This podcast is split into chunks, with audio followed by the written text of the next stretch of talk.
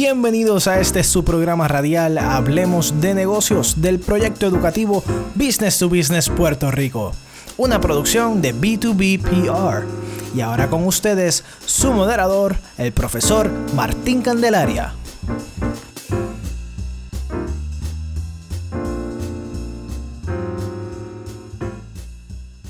Hola mis amigos de Business to Business Puerto Rico, una vez más, gracias por estar con nosotros compartiendo en esta edición que vamos a estar, fíjense, discutiendo un tema bien interesante, un tema medular, un tema importante que en ocasiones la gente le coge temor, la gente le coge pánico y es una herramienta que indudablemente es fundamental, esencial o prioritaria en los negocios, que es las ventas. Y digo ventas slash servicio al cliente, porque va de la mano y es importante que nosotros entendamos que esa herramienta, toda empresa, todo proveedor, de servicio, todo y cada uno de los negocios, ¿verdad? O, sea de productos o servicios, tienen que tener desarrollada esa destreza. Así que voy a darle paso a mis panelistas del día de hoy, expertos en el tema, que indudablemente van a tener una información rica para todos ustedes. Y empiezo con José López Moreno, presidente de Fulltech Media. José. Eh, saludos Martín, saludos Alexandra y a todos los que nos acompañan en este segundo episodio de Business to Business. Súper emocionado. Oye, Martín, tú estabas comentando eh, el tema de venta y, servicio al cliente. Y tú dices que es sumamente importante. Sin duda alguna es importante porque si tú no vendes, no tienes negocio. Ahora, es bien irónico porque muchos negocios descuidan el tema de venta y servicio al cliente, no necesariamente porque lo están haciendo a propósito, de hecho, realmente dudo que nadie lo haga a propósito, pero es que una vez se, se envuelve en, el, ¿verdad? En, la esencia de lo que es tu negocio, lo que te apasiona. Usualmente nosotros estamos en un negocio haciendo algo que nos apasiona como empresarios eh, que decidimos entrar en un business específico. Eh, y yo digo, por ejemplo, en mi caso, es que yo prefiero estar diseñando las páginas y trabajando con los videos. Yo no quiero tener que pensar en el tema de la venta. Sin embargo, si yo no hago la gestión de la venta, si yo no me encargo de trabajar lo que es servicio al cliente, el negocio no va a tener clientes y punto. Eso es así, José. Y para opinarte sobre eso, le voy a dar también paso y la bienvenida a nuestra adorada y querida asistente de producción y de coordinación de Business to Business Puerto Rico y también que tiene la función gerencial de en NC Media Management, Alexandra de León. Bueno, saludos Martín, saludos José, la muy contenta de estar aquí con ustedes nuevamente y compartiendo este tema súper interesante que es la venta, que tengo varias anécdotas por ahí, ¿verdad? Que compartir con ustedes. Yo estoy seguro que sí, porque Alexandra, Alexandra, si tú, si está, cuando tú hablas de venta, Alexandra es the person to go to. Así es, yo hago de todo, como dice aquí Martín, todas bases. Pero la venta, ¿verdad? Es algo súper demasiado importante en, en, lo que es un negocio. Porque si tú no vendes, no hay negocio prácticamente. Porque todo lo que son las operaciones eh, del negocio van en dirección a lo que es la venta. Así que esto es un tema súper importante y como decía Martín, va de la mano con el servicio al cliente, porque también cuando tú vas a hacer un approach de venta a, un cliente o algo, el servicio, el trato de cómo tú, de cómo tú te presentes ante ese cliente es súper importante para que tú luego puedas realizar esa venta. Y mire qué interesante cuando José trae el tema de lo que es la parte, porque todos tenemos un rol en nuestras empresas y por lo general el rol nuestro ciertamente es un grado técnico. En el caso tuyo eres especialista en computadora, en el caso de Alexandra, al igual que yo, es especialista más en marketing, aunque yo estoy un poquito más adentrado en el área de medios. Fíjate, ya más community. Qué ironía. Pero sin embargo, en la parte de estructuración, en el plan, en la libretita, como decimos en los talleres, que usted tiene que crear unos parámetros y una distribución del tiempo de cada función.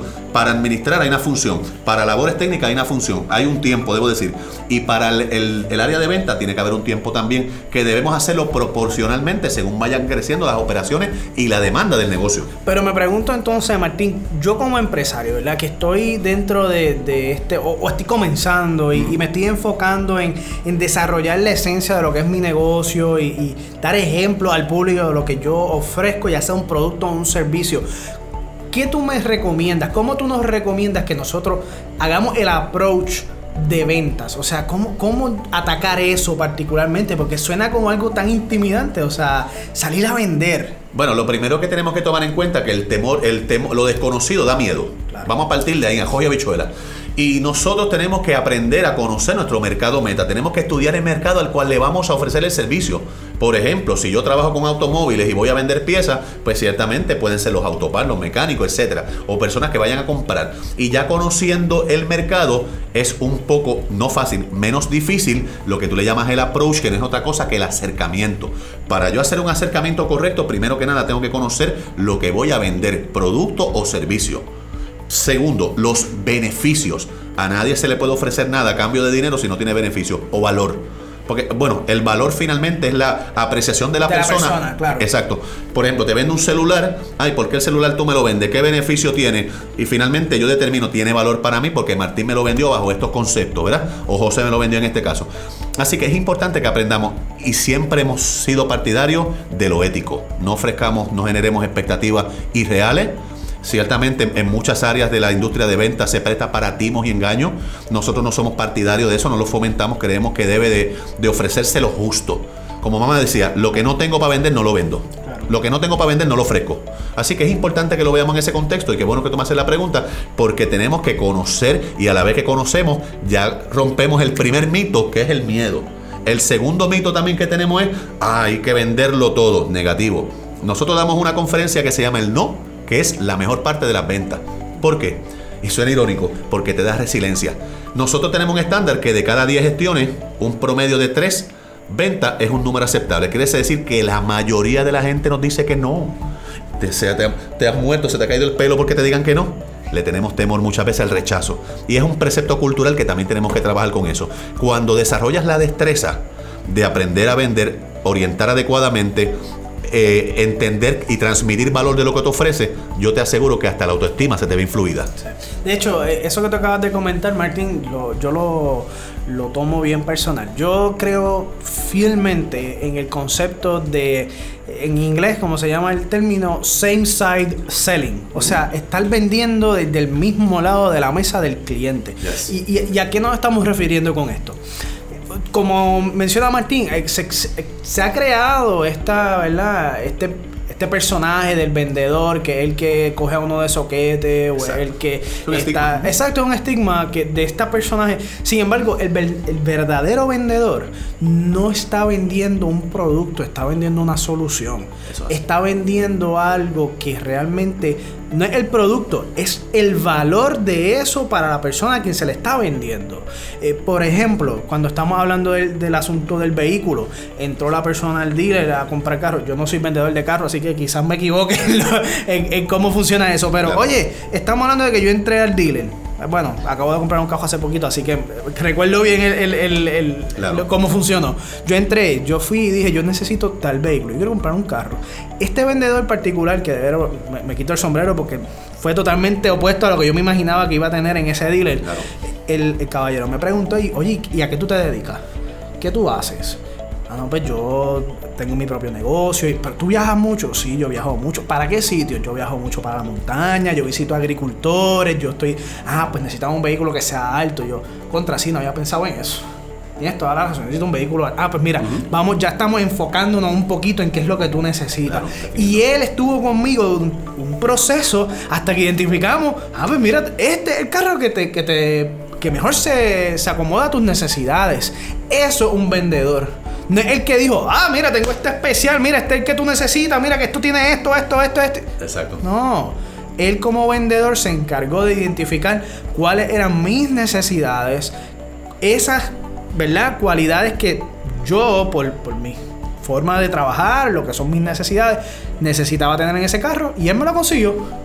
Él solucionó un problema. Un problema, el, el vendedor en, en principio, y como tú mencionas, hay tremendo ejemplo el de la industria de, automóviles, porque si en alguna industria nosotros personalmente respetamos al vendedor de autos, o sea, porque de hecho el- la venta de autos es un eje, un indicador económico del país en este caso, ¿verdad? Lo que es la construcción y la venta de autos. Pero el vendedor en general, independientemente de la industria que represente, es un educador, ofrece información. Muchas veces los clientes no tienen conocimiento del beneficio, lo que estás hablando. Y mira, siendo una persona como tú, que ya va orientada a comprar algo, y eres un profesional, eres un joven educado, pero aún así él utilizó elementos que quizás tú no los, vi- los viste a simple vista. Oye, no lo está, yo no entré allí con ese pensamiento. Exactamente, tú. Quizás a lo mejor, al igual que muchas personas, pues voy a comprar el vehículo nuevo eh, uno se imagina, por lo general es la, le llega el gráfico del olor, el olor de carro nuevo, una chulería. Pero eh, vamos buscando beneficios y él lo que hizo fue una venta que obviamente fuera viable, que no se convirtiera en algo que no fuera de utilidad para ti. Eso es bien importante, entender que lo que usted ofrezca tenga beneficio, tenga valor. Por eso que en el estudio, en el proceso, en la libretita, como siempre hablamos, en la primera fase, hay que documentar qué yo hago, cuál es mi concepto, cuál es mi empresa, qué yo, cuáles son mis productos o mis servicios, en el caso de que sean ventas de productos tangibles, en el caso de los servicios son intangibles. Y al acto seguido identifico cuál es mi mercado o mi nicho a trabajar y luego entonces te vas a documentar cómo voy a preparar mi producto para saber hacer el approach correcto. Gente, te dijeron que no la primera vez, no te preocupes, ese no es el fin del mundo, no se le va a caer el pelo a uno, no le van a salir canas. Bueno, quizás sí se, se salgan canas. no es porque te hayan dicho que no. Canas no salen. Así que vamos a, que Ale nos cuente de algunas cositas, especialmente lo que es la importancia del servicio y a la misma vez unas anécdotas que ella tiene para nosotros. Pues sí, mira, con relación a lo que es el servicio al cliente, como mencioné ahorita, que también va ligado a lo que es la venta, pero cuán importante es para un cliente el buen servicio cuando tú vas a un negocio o cuando te van a vender un producto o cuando, ¿verdad? Cuando tú quieres satisfacer una necesidad y tú quieres encontrar esa solución, como dice José, que se preocupen por ti. Entonces, cuando tú, por ejemplo, estás en, un empleo y, y atiende cliente directamente, lo más importante cuando un cliente llega es que usted le sonría. O sea, que usted como empleado... Básico. Básico. ¿Por qué? Porque cuando tú llegas a un negocio, tú no quieres ver una persona con una cara larga. Tú quieres ver una persona que te haga sentir agradable en el lugar. Porque si tú fuiste a comprar algo, si alguien me atiende a mí en un sitio con una cara larga, yo hago así, viro y me voy. O sea, el servicio, eso es básico en el servicio al cliente. Que es otra cosa, poner atención, prestar atención a lo que ese cliente vino a buscar porque a veces no me ponen atención. Yo cuento una anécdota que yo trabajaba en una tienda y hay que tener mucho cuidado. Cuando un cliente va a, por ejemplo, a una tienda por departamento a comprar algo y hay a estos vendedores que están allí, porque donde yo trabajaba me exigían atender al cliente directamente y no soltarlo nunca. Pero hay que tener mucho cuidado porque a ese cliente hay que darle la libertad de observar y a la vez también eh, atenderlo para cualquier pregunta que, te, que sea necesaria. Porque a mí me decían, atiende esto, muchos clientes le encantaba la forma en que tú le atendías y le decían, me encanta cómo me atiende fulana y esto, pero a otros clientes que me decían, yo no vengo aquí porque siempre están como hostigando a uno. O sea, es algo muy importante que hay que tener, eh, eh ¿cómo le digo? equilibrado, equilibrado. Atención perfecta pero también libertad al cliente de que pueda escoger y pueda mirar lo que quiero desea, lo que desea comprar. Qué, importante es eso, la parte de no coaccionar, de no ejercer presiones indebidas. Y muchas veces en el caso, y recomendación, esto es un consejo a, los amigos que, que son gerentes de tienda o tienen áreas de departamento de servicio donde dependen de lo que es el, tráfico del público o el walk-in, la persona que entra y es que con el contacto visual, la sonrisa y la, y la forma en que tú le invitas y te conviertes en un host, en un, hace que el cliente sea un invitado de tu tienda, ya tienes la mitad de la, mitad, la, mitad de la pelea gana. Porque le estás dando ese espacio, estás dándole confort. A la gente le gusta sentirse cómodo y libre en la selección. Sí, sí, y, estamos hablando de lo que es la interacción con la persona. Eh, un ejemplo de algo negativo, ¿verdad? Vamos a ponerlo así para tener distintos ejemplos. Eh, yo recuerdo en el mundo de la agricultura, y, recuerdo que se lo dije a la, a la persona, al dueño del negocio, esto era una plaza de venta de productos de agrícola y entró el, el, comprador. El comprador está mirando los productos y están los dos empleados hablando entre ellos y el cliente tocando los productos y tú mirando los productos. Oye, tú no tienes que ser adivino para tú identificar que ese cliente quiere ayuda. O sea, tú como, como o sea, creo que es naturaleza. Tú ves a la persona y tú vas a identificar que esa persona necesita ayuda. Nunca se movieron recuerdo vivamente como si fuera hoy. De hecho, si veo a la persona en, la calle, nunca lo conocí, nunca hablé con él, pero si lo veo en la calle lo voy a reconocer porque se me grabó en la cabeza esa imagen. El muchacho hace así, tiró el producto nuevamente en la mesa y dice, ah, aquí esta gente no quiere vender, yo me voy. se viró y se fue. Y yo que estaba de lejito mirando y digo, tiene toda la razón. Estas personas no están atendiendo el counter, no están atendiendo la tienda, no están mostrando, aunque sea el más mínimo deseo de ayudar. Y eso, si, tú no le prestas atención a tu cliente, el servicio al cliente, tan sencillo como eso, el cliente va a coger, vira, da un 180 y se fue. Y créeme que en este mundo en que estamos viviendo hoy día, opciones hay de sobra. Así que el servicio al cliente es esencial. La competencia, o sea, está la competencia ahí. Y si tú no ofreces un servicio al cliente, que si tú, por ejemplo, vendes un producto eh, y le añade un valor con el servicio, o sea, eso es una competencia, es una ventaja competitiva ante, ante tu competencia principal. O sea, eh, el, el, dueño de negocio tiene que tener esto pendiente en lo cuestión de adiestrar a los empleados para brindar el mejor servicio, de ofrecer valor añadido, etcétera. Porque de esa manera tú puedes eh, atrapar el cliente de que se convierta en un cliente leal para tu empresa. Déjame comentarles algo y mientras ustedes están mencionando eso, yo hago una película en mi mente, de verdad que me, ha sido bien interesante escuchar ¿verdad? las versiones de ambos, desde ambos puntos de vista, el factor negativo que José lo trae y el factor positivo ¿verdad? y de servicio que Ale trae, es el, es el aspecto de que, mira, independientemente que no sea una empresa particular mía, que yo sea parte de, que yo soy el gerencial o el supervisor de una empresa, entienda que si no hay venta, no hay nómina, no hay trabajo, no van a haber condiciones. Todos somos parte de ese ecosistema que se llama esa empresa, esa tienda o esa institución. Y en ocasiones el empleado hay que motivarlo. Recuerde que su recurso humano tiene que estar motivado para motivar para adelante, para poder vender. Es una cadena.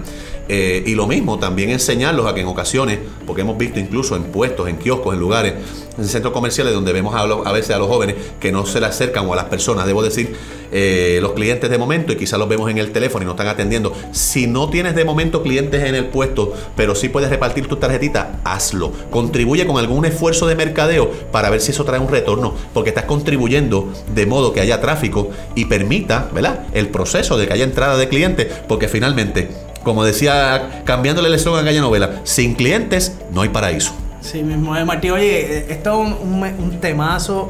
Aquí hay contenido para seguir, oye, dos, tres horas. Esto bueno, entiendo yo que es parte del proyecto B2B. Eh, así que le invitamos a todos que se mantengan al tanto de nuestras redes sociales para que se se informen de los próximos talleres, los próximos eventos de business to business, donde se tocan temas como el que acabamos de discutir hoy, venta y servicio al cliente, porque, oye, sabemos que es parte esencial para el éxito de cualquier negocio. Así que eh, le agradecemos a todos por estar con nosotros en este segundo podcast de Business to Business. Nos vemos en la próxima. Así que bendiciones a todos. Hasta la próxima.